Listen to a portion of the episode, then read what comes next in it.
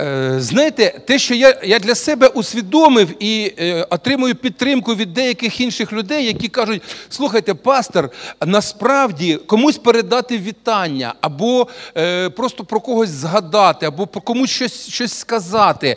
Для нас це дуже мало коштує, правда? Ну, Це ж нічого взагалі. Ну, скажімо так, сказати просто про людину добре слово, або передати людині не просто ну, передай їй мої вітання, а передати якесь слово для для людини. Да?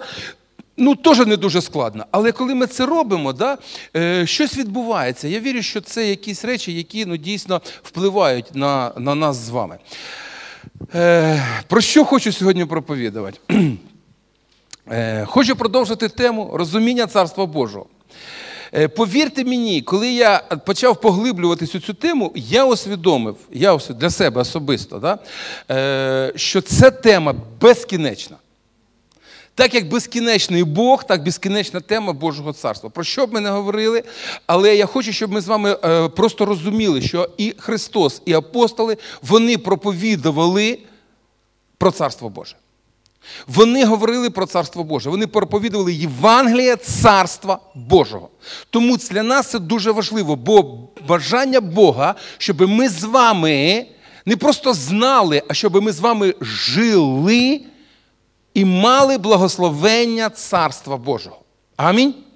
Амінь. Тому я хочу, щоб сьогодні е, просто нагадати такі, знаєте, основи, той фундамент, який ми вже заклали, е, основні такі позиції Царства Божого. Перше, це Христос, цар, який повністю панує в своєму царстві. Ми все пам'ятаємо, це з колишніх моїх проповідей, да? що Христос це цар, Він повністю панує в своєму царстві. Це раз.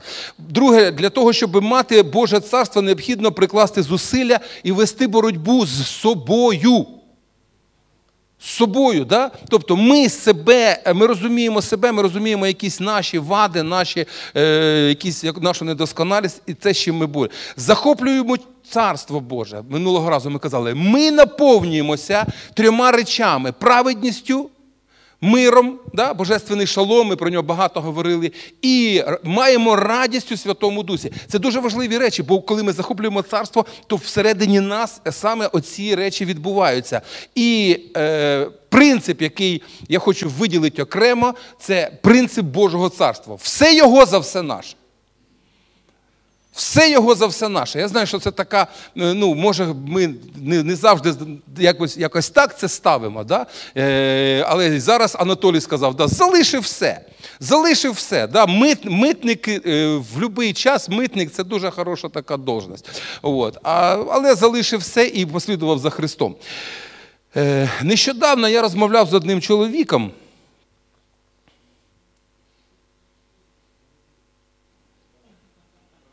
Да. Нещодавно я розмовляв з одним чоловіком, і ми обговорювали питання віри і її практичного застосування. Знаєте, е, людина дійсно, ну. Е, він мене навертав на певні, ну тобто йому він він від мене хотів отримати певні, певну відповідь, яку він хотів. І він мене заводив і з тієї сторони, і з тієї сторони, і так, і так. Він крутив, ну як як циган сонцем. Я ж розумів, що він від мене хоче. Да? От. І е, він запитав мене: ти дійсно віриш в те, що Бог всемогутній? Я кажу, ну ну да, ну я вірю, що Бог всемогутній. Да? І і таке, знаєте, ем, ну, воно не прозвучало, але якби напряму, але е, сенс був такий. Ем, як ми бачимо могутність Бога у своєму житті? Розумієте, ми можемо щось говорити, ми можемо сповідувати якісь речі, правильні речі, бо ми вже так навчені, бо нам е, служитель або пастор, він сказав, ми читали Біблію, і ми знаємо, як правильно відповісти. Але дивіться, таке питання, як я особисто бачу, що Бог всемогутній в моєму житті. Взагалі, є Бог в моєму житті, немає його? Він який там? Великий, маленький.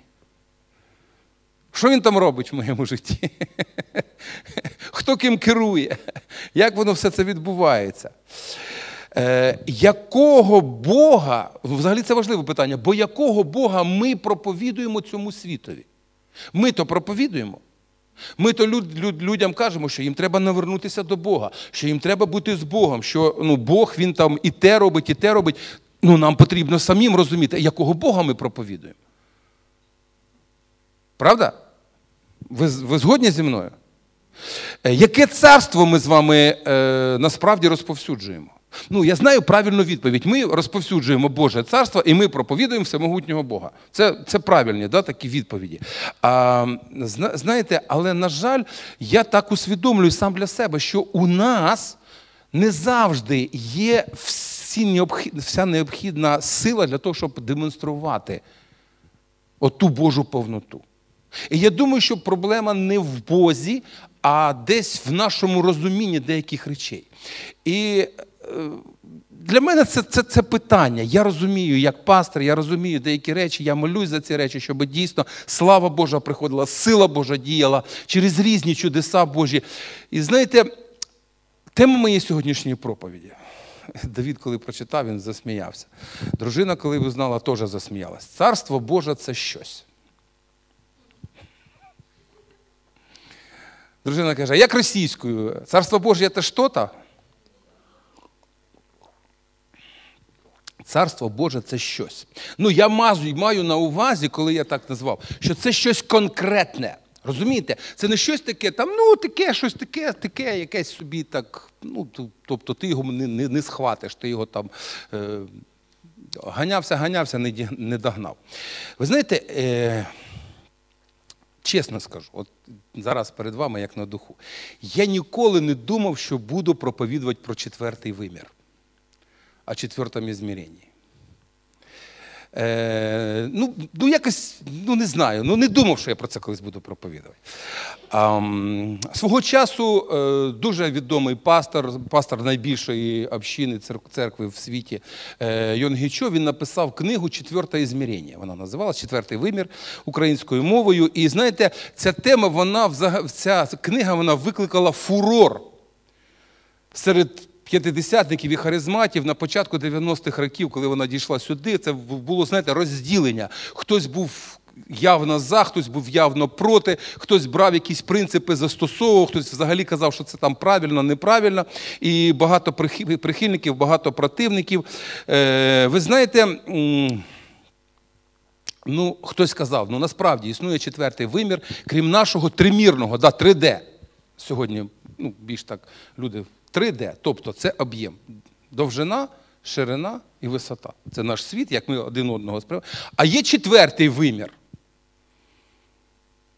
Чи нема? А п'ятий.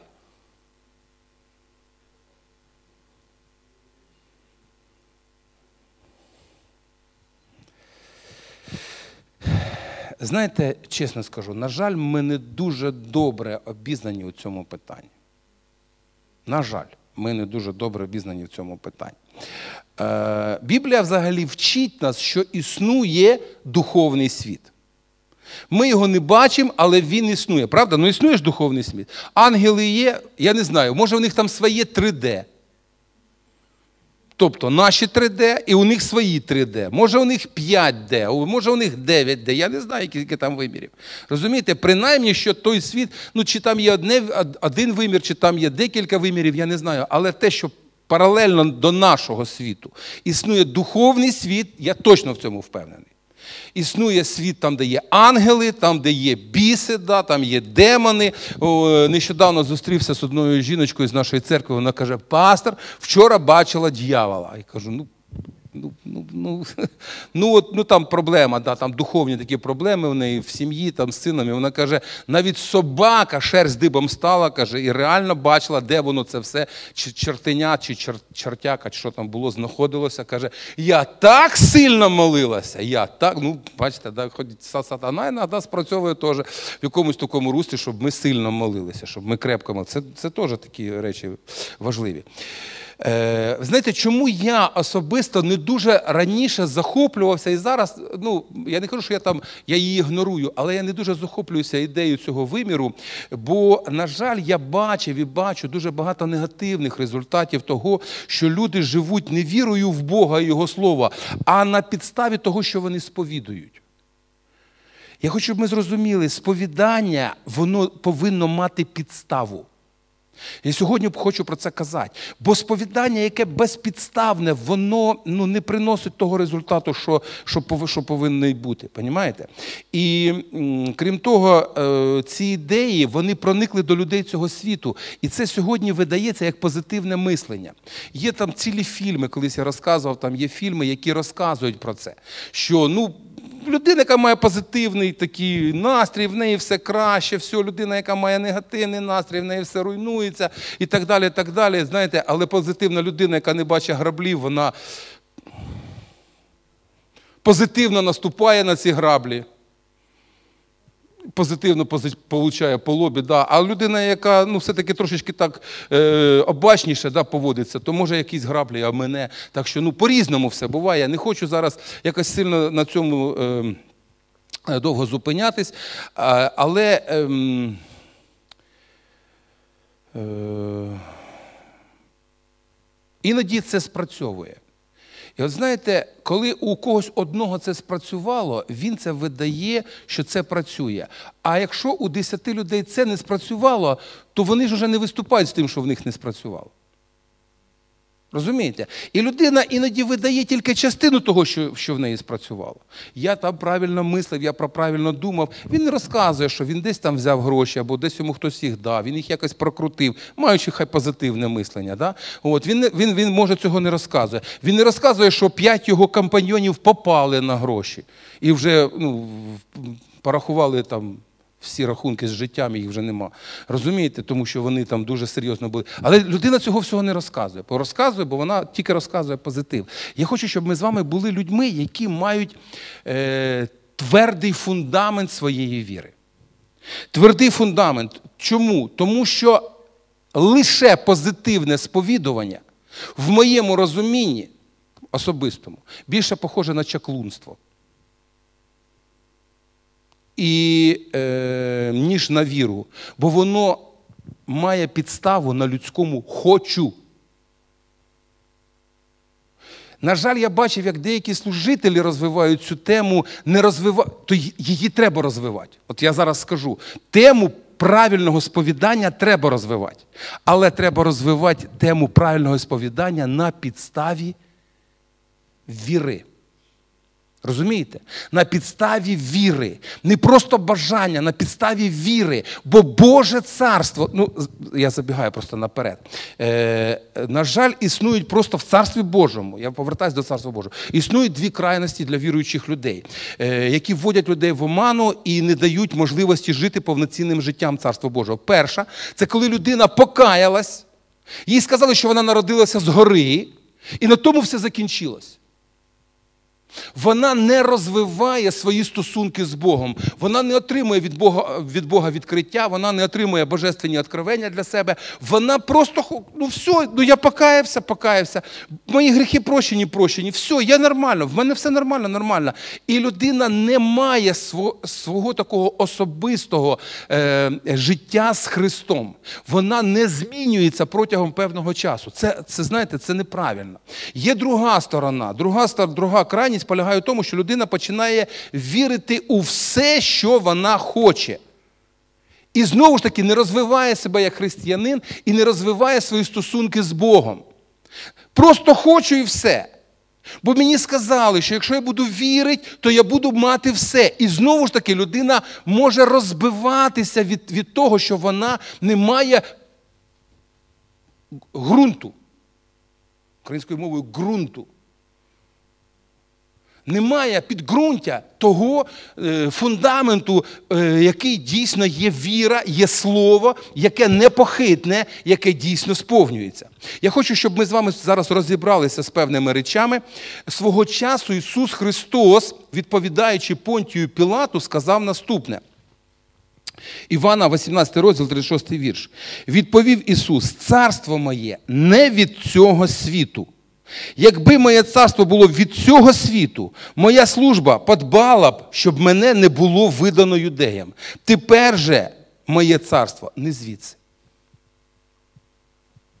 Ви читали це? Скажіть, це правда чи неправда? Як ви вважаєте? Це правда чи неправда? Христос це сказав. Ну, раз Христос сказав правда, да? бо вже якщо цьому не вірить, то той. Ну, ну написав Іван. Я думаю, що він також ну, щось там. Тобто, дивіться, ситуація. Христос каже, царство моє. Не від цього світу. Бо якби воно було від цього світу, то мене б захищали. А так як мене не захищають, опа. І ви знаєте, коли я це читав, я це читав, я от готуючись до проповіді, я читав і думаю, як? Не звідси. А звідки? Ну як це не звідси? А звідки? Як же так, що зовсім недавно ти, Христос, казав людям, що до них досягло царство Боже, а тепер ти кажеш, що воно не від цього світу. Тобто, знаєте, йде таке, якби ну, протиріччя. Ну, не зовсім я ну, зрозумів, не зовсім усвідомлюю. І я, я хочу розібратися. Так що це за царство? Це просто якісь проголошення. Бо дивіться, е, Матвія, 12 розділ, 28 вірш. Коли ж я Божим духом виганяю бісів, то прийшло до вас царство Боже. А як це так? Зразу пішло, потім що пішло? Зразу прийшло. Чи просто він говорить, що воно інше?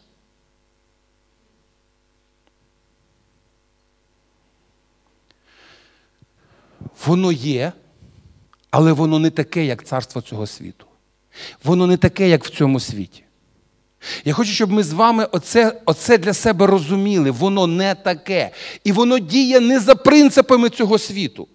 Це теж дуже важливо усвідомити, що воно діє зовсім по-іншому. Е, Я хочу нагадати всім нам, що в Царстві Божому все діється, все відбувається за волею Божою.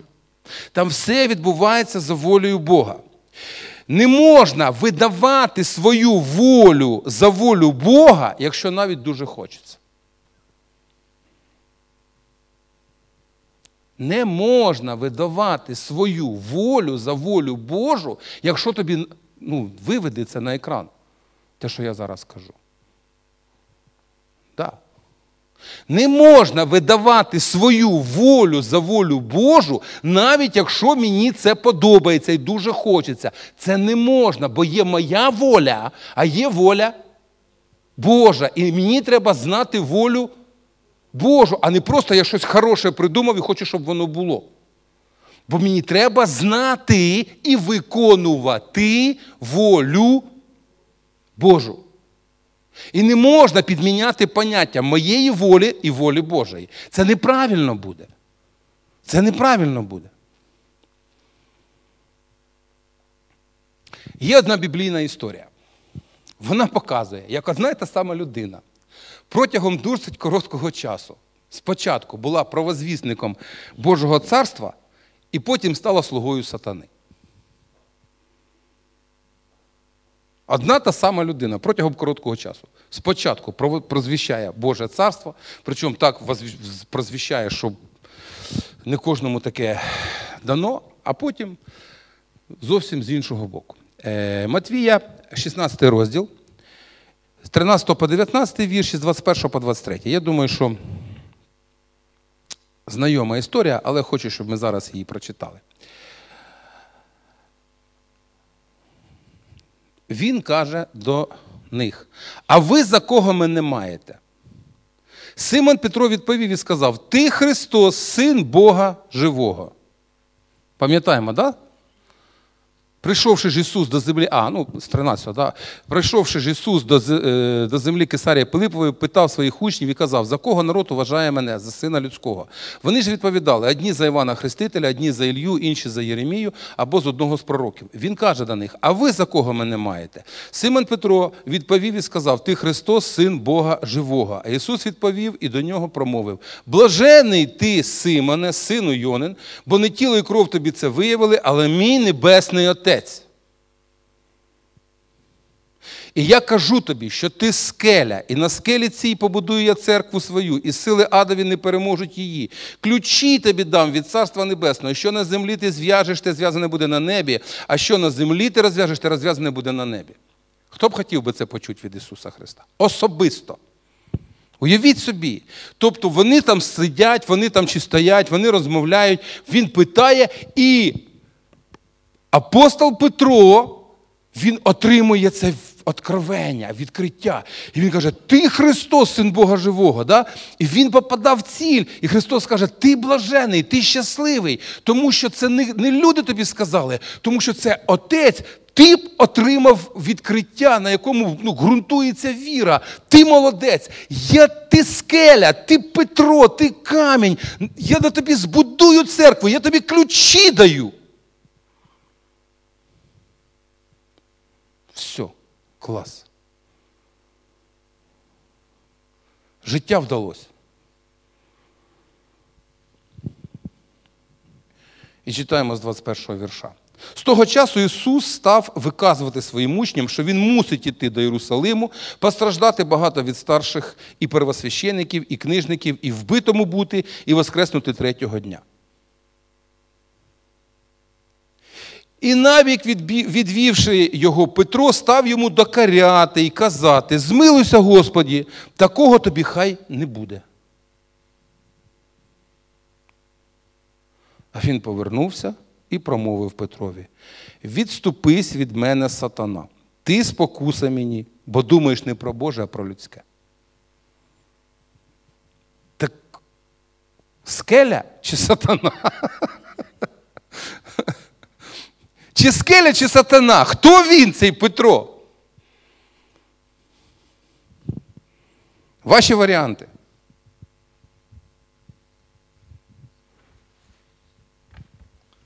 Це вам нікого не нагадує.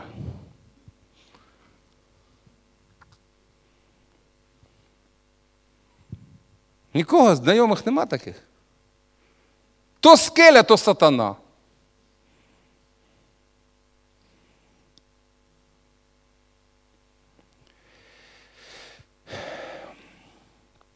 Дивіться, я хочу звернути увагу просто на два вірша. На два вірша.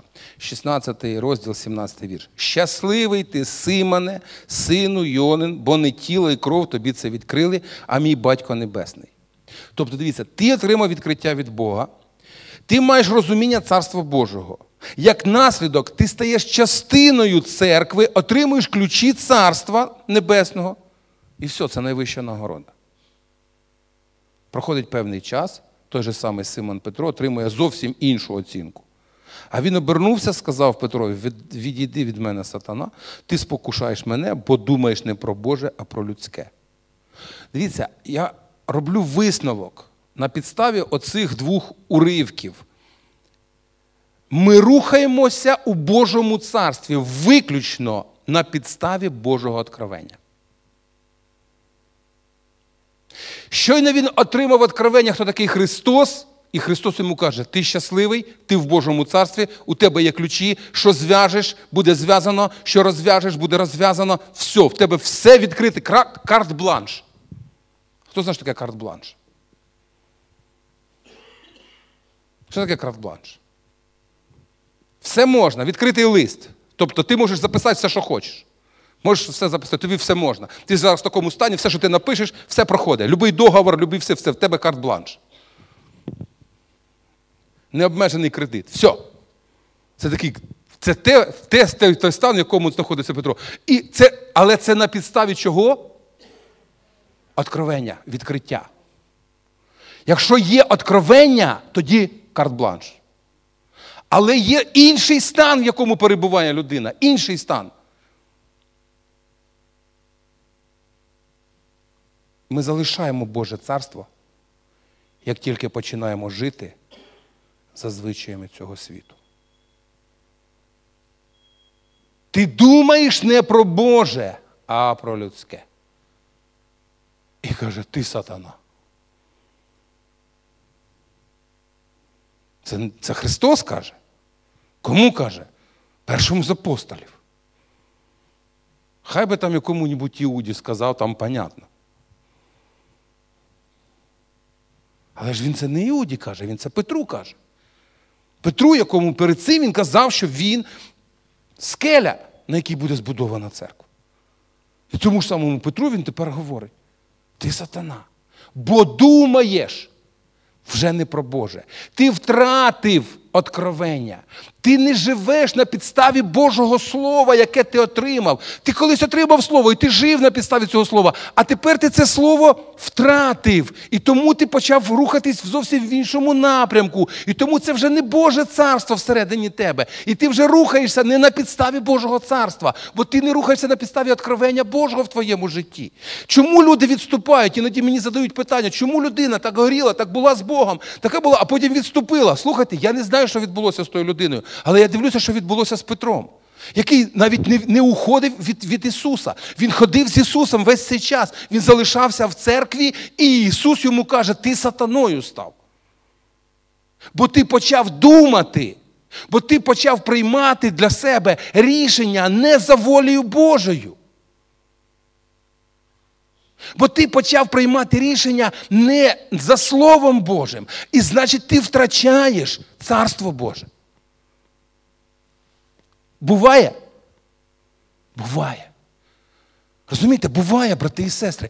Тому ми потребуємо, щоб хтось е, нам допомагав, щоб ми, приходячи на молитву е, перед Богом, щоб ми послухали, що Він нам скаже. Це дуже важливо. Про що я думаю? Про що я молюсь?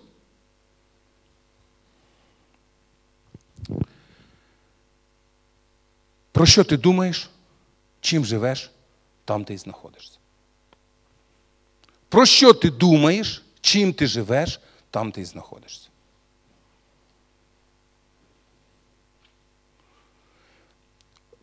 Треба зрозуміти, Петро в певному сенсі для нас взірець, правда ж? Чи не взірець? Взірець. Він залишив все. Ми сьогодні з молодіжними служителями е, спілкувалися. Я кажу: уявіть собі, в нього була дружина, в нього була тьоща, в нього був бізнес.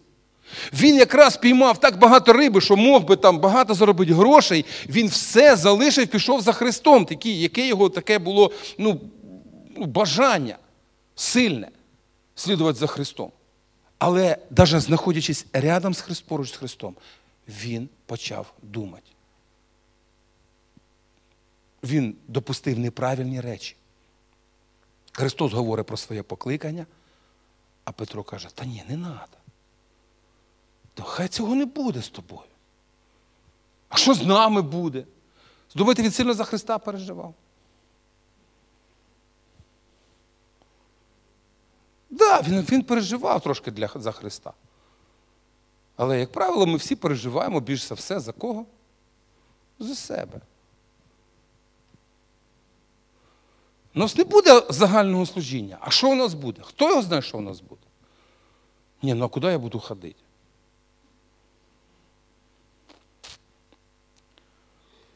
А у нас не буде вже такої музики? Може і не буде. Може, ми повернемось до того, що буде одна гітара або одна клавіша. І будемо грати, або, Боже, взагалі нічого не буде, ми будемо просто співати. Ну, як ми співаємо, хто в тин, хто в плетин. Ну, може таке бути? Може. Знаєте, я минулої суботи, коли я стояв, я побачив, що люди, коли на них почались утиски в Єрусалимі, да, вони розсіялися, їх розігнали. Але це було не в мінус, а в плюс. Бо то вони всі були в Єрусалимі, а то їх з Єрусалима гейвек. І вони скрізь куди пішли, вони проповідували Євангелія. І таким чином церква помножилася. Ми не завжди згодні з планами Божими в нашому житті, правда ж? Тож класно, що пастор проповідує, ми слухаємо.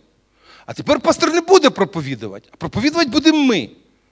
А ми так не вміємо, а ми не хочемо. Це треба напрягатися, а нас не будуть слухати, а нам будуть якісь гадості в ответ казати. На що воно нам треба? Наведу приклад. Церква в Китаї. До 30 там якогось року, зараз точно не скажу, е, там було багато місіонерів, там була е, внутрішня місія, зовнішня місія, там багато було, там е, серйозні місіонери туди приїздили. І все було класно. І церква налічувала на той час близько мільйона віруючих у Христа. Ну, для Китаю, може, не так багато. Але прийшов Мао Цзедун, він створив там культурну революцію, вислав всіх місіонерів іноземних, а всіх пастирів посадив у тюрму. І вважали, що все, церкви не буде. Але церква, коли е, наприкінці 80-х років при, приоткрилися двері, приїхали за самими скромними підрахунками 100 мільйонів. За 50 з лишнім років в 100 раз виросла церква. В 100 раз. На деяких домашніх групах мені розказували люди, які були, вони співають, тільки відкриваючи рот. Бо якщо сусіди заявлять, їх всіх посадять.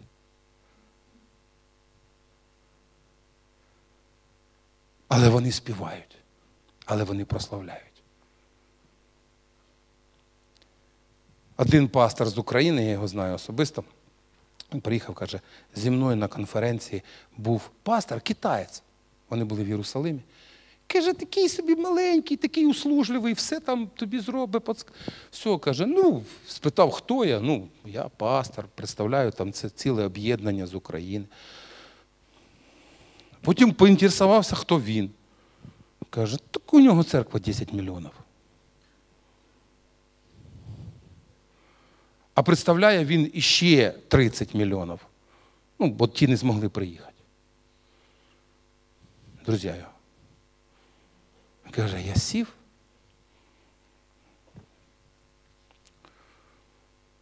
Він всю церкву свою в глаза не бачив. Але він пастор тої церкви.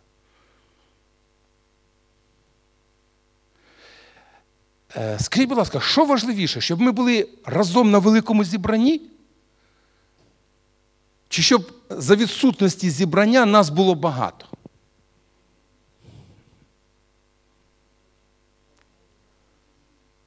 Ні.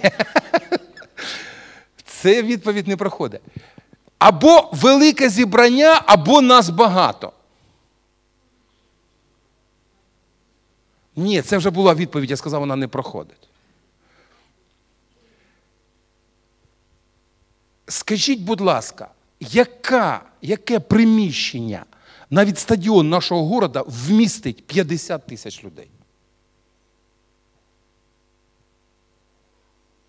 А ну, якщо в Олександрії буде 50 тисяч віруючих? Та так не буде.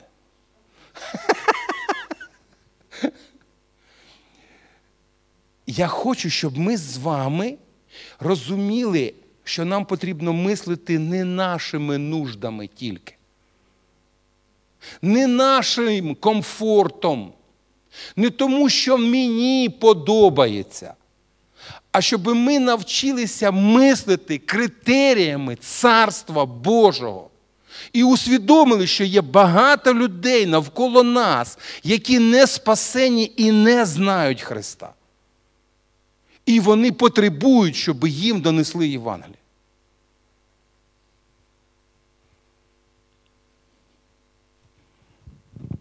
Повернуся про ту бесіду про віру, яку в мене була з моїм знайомим. Чоловік, з яким я розмовляв, він весь час підводив мене до практичної складової віри.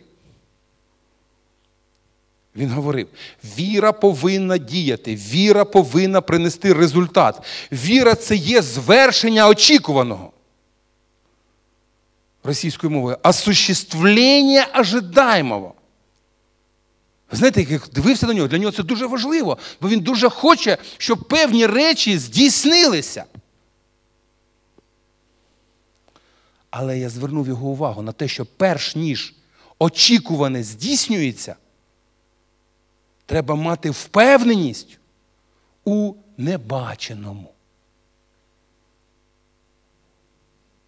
А щоб мати впевненість в небаченому, небачене треба побачити і сповідувати. Тому що в нас і виходить, що я не бачу, але сповідую, але я його не бачу. Духовний світ, я його не бачу. Але я повинен його побачити. щоб мені бути впевненим, що воно є. Уявіть собі, що тут є драбина, і я можу піднятися на другий балкон. Ви її бачите? І я не бачу. Підемо. Ну, як Петро по воді, він же ж ходив. Га? А, за мною, правильно, за мною. Але я повинен побачити, може вона не тут, а може вона отут, ця, ця драбина. Хто зна, де вона? Вона то є, наприклад, умовно. Але де той Яків, який побачив ту драбину, ту лісницю, яка підіймалася, ті сходи, які підіймалися вгору? Вони ж були в певному місці, вони ж не були скрізь. А де, де, де? А, ні, може отут, де Данік? Данік, мабуть, правильно сів. Отут, мабуть, є сходи оці. Вони раз і сюди. Чи її нема? Ну, ну будемо пробувати? Я должен пробувати. Якщо я собі зверну шию, то все більш ніхто йти не буде. Оце так люди сьогодні вірять. Розумієте? Не бачучи, сповідують і роблять, а його нема. Встає і каже, о, я думав, що є. Бо сказали, що треба. Доки ти не маєш стосунків з Богом, доки Бог тобі не проговорив, доки ти не впевнився, бо там написано, що ти должен бути впевнений, впевнений в небаченому. Ага. Ви впевнені, що в нас буде зал в лютому місяці? Хто? Підніміть руку. Я замітив. А ви знаєте, який? А Бог дасть.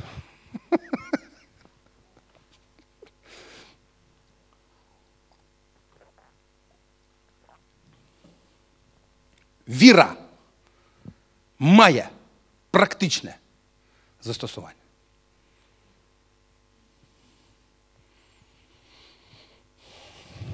Через мої стосунки з Богом. Можна я продовжу нашу розмову з тим чоловіком? Розкажу. Я йому кажу: слухай, є якісь речі, яких ми не бачимо, але вони існують але вони існують. Знаєте, колись деяким людям Бог показує, каже, дивися, оце е, рука цього, цього чоловіка здорова, але він її не взяв, бо він її не побачив. Він хотів зцілення, але він не побачив, бо він не прийшов до Христа і не взяв у нього це. А це у нього оте, а це оте. Я чув ці розкази. Не знаю, наскільки вони правдиві, неправдиві. Я такого не бачив. Але те, в чому я впевнений, це в тому, що говорить Біблія. А Біблія говорить, що мені потрібно, перш ніж воно буде здійснене, те, що я очікую. Я повинен бути впевнений в небаченому. Коли ми розмовляли з цим чоловіком, я кажу: слухай, є речі, яких ми не бачимо. Але це значить, не значить, що вони не існують. Якщо тобі потрібні гроші, бо він мені задав пряме питання. Ти просиш у Бога гроші? Як я не викручувався, як я не розказував, бо ну я, ну як, ну ну, ну, ну скажу, я не часто молюся, щоб Бог давав гроші. Може, це неправильно, може, треба чаще молитися. Може, це він мене так надихав, що треба за гроші молитися. Але я хочу бути впевнений, що ці гроші є, наприклад, да? я побачив. І тоді кажу, Боже, я хочу, щоб ці гроші, які потрібні мені або нам, щоб вони з небаченого світу, бо віра їх переносить, але вони там є чи нема? Ну, так умовно, 4 мільйона гривень треба. Є. От їх треба побачити. Бо може вони не тут, а тут. Або тут. Або їх ще не положили.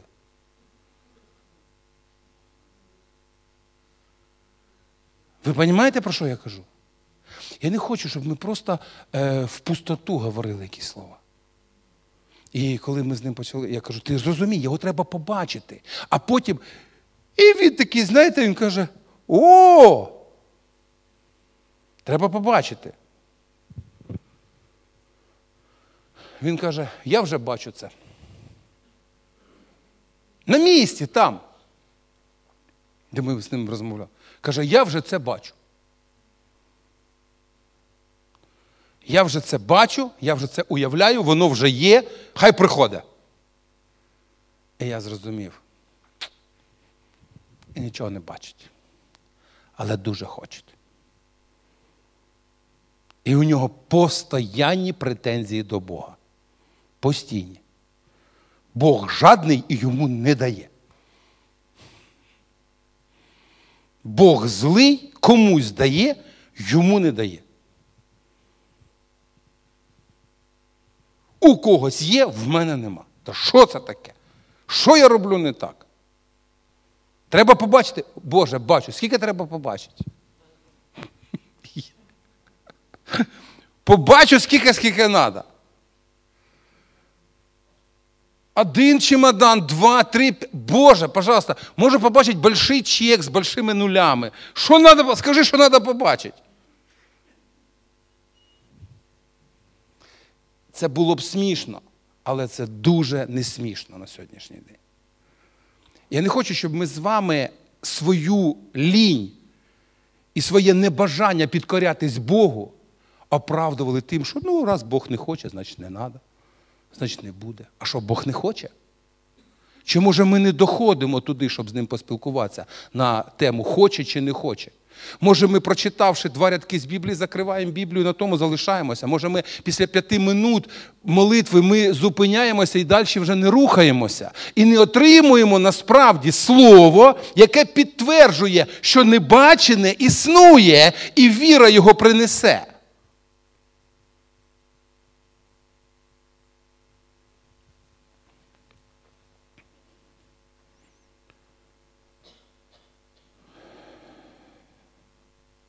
Я не хочу, щоб ми з вами знаходилися в полоні власних ілюзій. Це неправильно.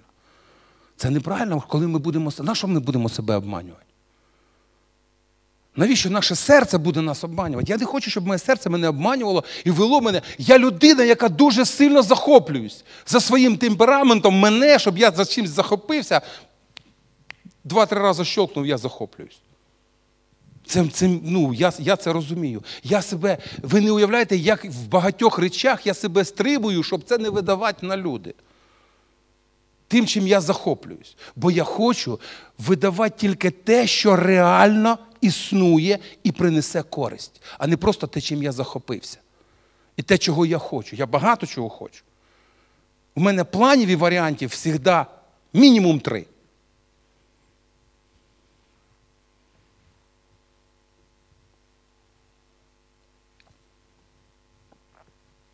У Божому царстві.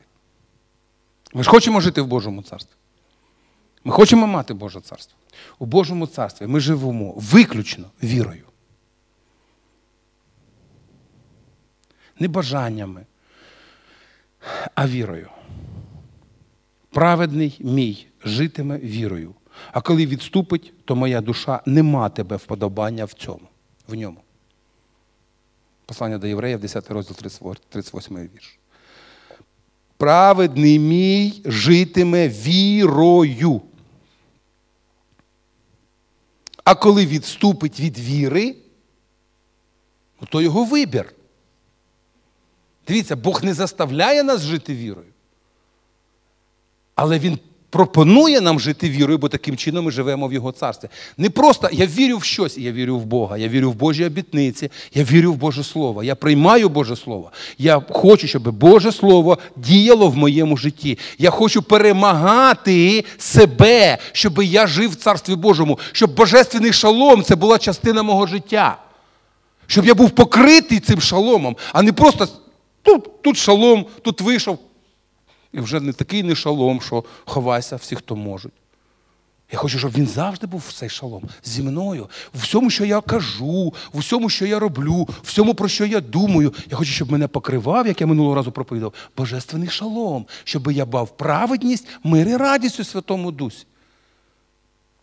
А щоб я, щоб не щоб я себе уговарював, що я це маю. Не можна себе, коли нема грошей, ти кажеш, ну, у мене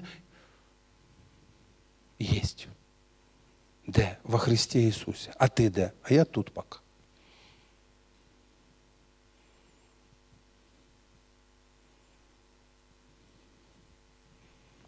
Так может быть надо піти і будь во Христе Иисусе?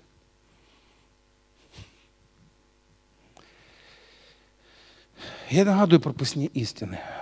Віра народжується від слова, яке я отримав від Бога, не від мого бажання у щось вірити, а від того слова, яке я отримав. Коли я молився, коли я переживав. Не просто від моїх емоцій. Бог сказав і все. Я впевнений, Бог не залишить свою церкву. Я не все знаю, я не все усвідомлюю, я не все розумію. Ще раз кажу, я людина, і я можу помилятися як людина. Але я знаю, що Бог любить свою церкву, і для церкви Він зробить найкраще. Розумієте? Бо ми з вами щиро прийшли і ми віримо, ми довіряємо йому. І як сьогодні сказав Анатолій, що він замість хлібу не дасть камінь. Тобто, якщо ми йдемо з цього залу, то це не трагедія, це виклик. Бо ми ми станемо на кінець то церквою, у якої немає стін. І цей мінус церква повинна перетворити на плюс. Бо тепер ми з вами можемо проповідувати де завгодно і кому завгодно.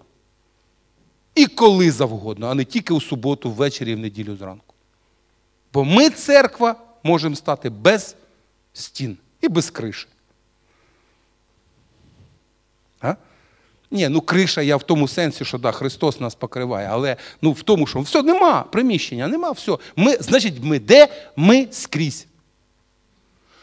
Те, чим, е, скажімо, вирізнялася перша церква, не тим, що в них були зібрання, бо їх постійно десь пінали, виганяли, з храма їх виганяли. Ви не думаєте, що там все було нормально, їх же ж вигнали всіх. Але знаєте, що, що в, в, чому була проблема? Вони кажуть, ви своїм вченням наповнили весь Єрусалим. У мене питання: ми Олександрію вже наповнили нашим вченням чи ні? Ну, вченням Ісуса Христа. Бо ми, збираючись тут, слухаємо трішечки тільки для себе. Ну так же? Ми ж тим невіруючим халдеям не розкажемо, що таке царство Боже. А то, не дай Бог, вони теж прийдуть. Всім міста не хватить. Та хватить. Ви розумієте, що насправді це виклик. І насправді Бог може зробити набагато більше, краще, ніж просто нам сидіти в залі.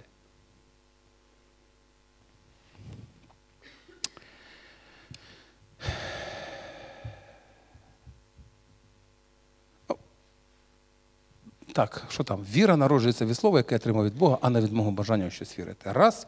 А що там наступне? Для того, щоб те, на що я сподіваюся, почало виповнюватись, я повинен побачити те, чого ще не видно, і бути в ньому впевненим. Ну, Це ж нормально, чи не нормально? Ну, раз четвертий вимір, або виміри за третім виміром існують, то ми з вами, як духо, ми ж духовні люди. Ну, так же чи ні? Коли ми кажемо про себе, я дух, маючий душу і живу в тілі. Ну, правильно? Це ж таке визначення людини. Ну і що ти як дух бачиш? Що ти як дух чуєш? Що ти, На що ти як дух опираєшся? От це є твоя віра. Бо те, що ти хочеш, це твоя душа. А душа завжди хоче. Почитайте притчі. Та вона ніколи не скаже довольна.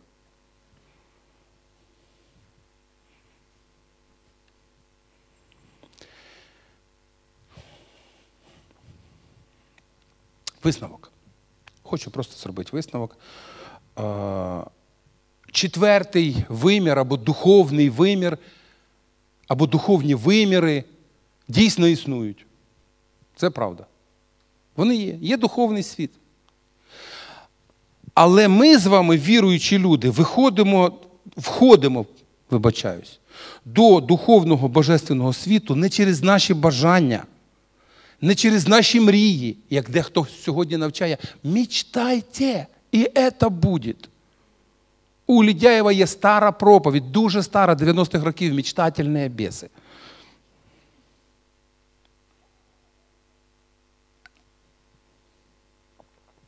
а через віру в Христа. Ми входимо вірою, бо праведний вірою живе в Царстві Божому. Якщо віри нема, ти нікуди не йдеш. Ти нікуди не йдеш, нічого не відбувається. Ти хочеш, але ти не віриш. Гори не здвигаються, бо віри нема навіть зернятко. Бо ти не не, не будуєш стосунки з Христом. Ти не підкорюєшся Христу. Ти хочеш Христа підкорити собі. Не вийде. Це тільки Рахіль умудрилася у батька стирить.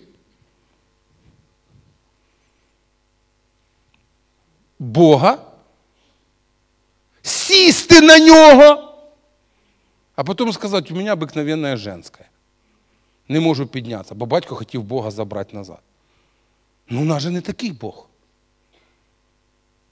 Його ж не можна просто на нього сісти. Закрити його собою. У нас же другий Бог, він же всемогутній. І тому треба й приходити як до Бога всемогутньому і поважати його як Бога всемогутнього. І ставитися до Його слова, як до слова Бога всемогутнього. І бути, ну, підкорятися як Богу всемогутньому. Знаєте, я оце все усвідомлюю і я реально розумію. Ну, я не завжди такий хороший, послушний. Але я хочу бути в Його царстві. Царство Боже це не просто панування Христа або божественний вплив, так що змінюється моя там свідомість, мій світогляд. Царство Боже це реальність, яка існує. Реальність. Тому тема моєї проповіді Царство Боже це щось. Конкретне. Правда? Слухайте, я вас всіх надихаю, брати і сестри. Насправді, насправді, коли ми з вами, як віруючимо, виходимо на рівень спілкування з Богом, багато речей цього світу нас не можуть тримати. Нас не можуть тримати гроші, борги, якісь там негаразди, не можуть тримати. Якщо завтра або сьогодні вночі Бог прийде і забере церкву, ну насправді я б цього вже хотів. Ну, не треба шукати нове приміщення. Якісь багато проблем. Я, ну, не то, що там я кажу, Боже, ну вже все, забирай мене. Ні, я буду трудитися. Я ще розумію, що в мене ще є сила, ще є наснага, ще є бажання. Але якщо він нас забере, що? Є якісь перепони, по яким ми не хочемо возноситися? Я хочу, щоб ми з вами зрозуміли. Е, наша нагорода наша нагорода. І є певні речі. Що таке церква? Бог створив свою церкву. Але це не ціль Бога створити церкву.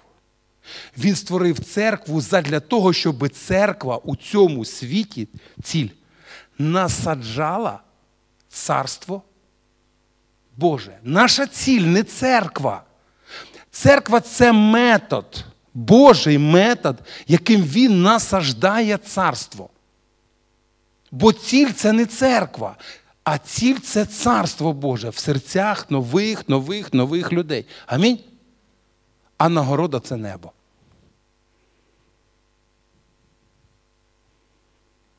Нагорода це небо. От треба просто розкласти все це по своїх полицях. І тоді все стане на свої місця. Ми з вами маємо Боже царство. Коли ми з вами поглиблюємося в, Бога, в молитву, відкриваємо Слово. Не знаю, як ви, я кажу за себе, відкриваю Слово. Або за щось молюсь. Зараз ми, як молоддю, ми там молимося за певні якісь речі. Ви знаєте, Бог він близько. Бог він недалекий, до нього не треба там сильно кричати. Якщо ми щирим серцем його шукаємо, він близько. І він так підтримує, і він так наповнює, і він так надихає. Слухайте, але ж у нас, на жаль, не завжди на це є час, або не, не завжди є бажання. І це ж не Божа, це наша з вами проблема. Він же недалеко. Він же сказав, якщо ви будете шукати мене всім серцем, ви знайдете мене.